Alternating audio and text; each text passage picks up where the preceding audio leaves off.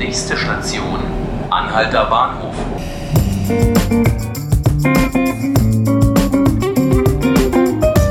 Herzlich willkommen, liebe Zuhörerinnen und Zuhörer zu 5 Minuten Berlin. Mein Name ist Markus Lücker und ich will heute mal schauen, was da eigentlich schon wieder an der Ringbahn gewerkelt wird. Dazu spreche ich gleich mit meinem Kollegen Jörn Hasselmann. Zuvor aber der Blick darauf, was heute sonst noch so Interessantes in der Hauptstadt passiert. Los geht es mit dem Naturkundemuseum. Dort stellen Vertreter von Fridays for Future heute einen Katalog mit Forderungen vor. Der soll aufschlüsseln, was genau die Schülerbewegung eigentlich von der Politik will. Ich hatte ja bisher immer das Gefühl, dass das eigentlich relativ klar ist, und zwar, dass gemachte Versprechungen zum Klimaschutz auch angegangen werden. Aber anscheinend soll das nochmal präzisiert werden. Daneben startet heute in Berlin die Games Week. In der Kulturbrauerei trifft sich noch bis Ende der Woche die Videospielbranche. Das Ganze dient zum einen als Anlaufstelle für Fans, ist aber auch ein Szenetreffen für Branchenvertreter. Unter dem Namen Womanize gibt es in diesem Jahr zum Beispiel erstmals einen Konferenztag zur Förderung von Frauen in der Medien- und Technologiebranche. Und, wo wir gleich eh schon über Mobilität sprechen, der Deutsche Taxiverband tritt heute vor die Öffentlichkeit. Mit dabei ist auch der regierende Bürgermeister Michael Müller.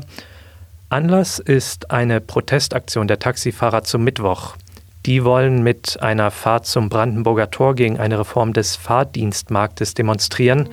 Diese Reform soll nämlich Anbietern wie zum Beispiel Uber den Zugang erleichtern, welche dann Fahrten unter den gesetzlich festgelegten Taxitarifen anbieten könnten.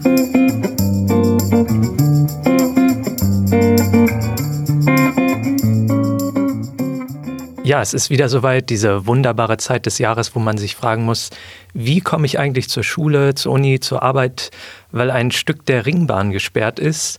Diesmal ist der Norden von Berlin betroffen. Zu den Details habe ich mir meinen Kollegen Jörn Hasselmann eingeladen, der jetzt bei mir im Studio ist. Hallo Jörn. Hallo. Du kannst erstmal die Grundlagen erklären. Wo genau ist diese Sperrung diesmal und wie lange kommt man da nicht mehr durch?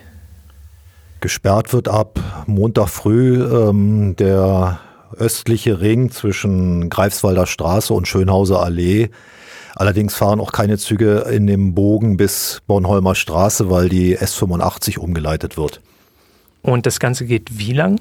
Das wird genau sechs Wochen lang gehen und in zwei Wochen, und nämlich der zweiten und der dritten Woche, wird diese Sperrung auch fortgeführt bis Gesundbrunnen. Also dann ist der Ring noch eine Station weiter bis zu der wichtigen Station Gesundbrunnen unterbrochen. Diese Arbeiten gibt es ja häufiger mal. Was genau ist diesmal der Grund, dass diese Sperrung stattfindet? Ähm, hier auf dem Ostring sind die Gleise schlichtweg verschlissen, sagte uns der Bahnchef Alexander Kaczmarek vor einigen Tagen. Die Gleise und Weichen sind dort über 30 Jahre alt und am Ende ihrer Lebensdauer. Dazu muss man wissen, dass der Ostring eine der am stärksten befahrenen ähm, Strecken in Berlin ist. Dort sind sehr viele Züge unterwegs und mindestens 100.000 Reisende pro Tag. Ja, die fahren da, glaube ich, ja teilweise im Drei-Minuten-Takt und sowas. Was, genau. was mache ich denn jetzt idealerweise, also wenn das Teil meines Arbeitsweges ist? Also wie komme ich da am besten drum herum?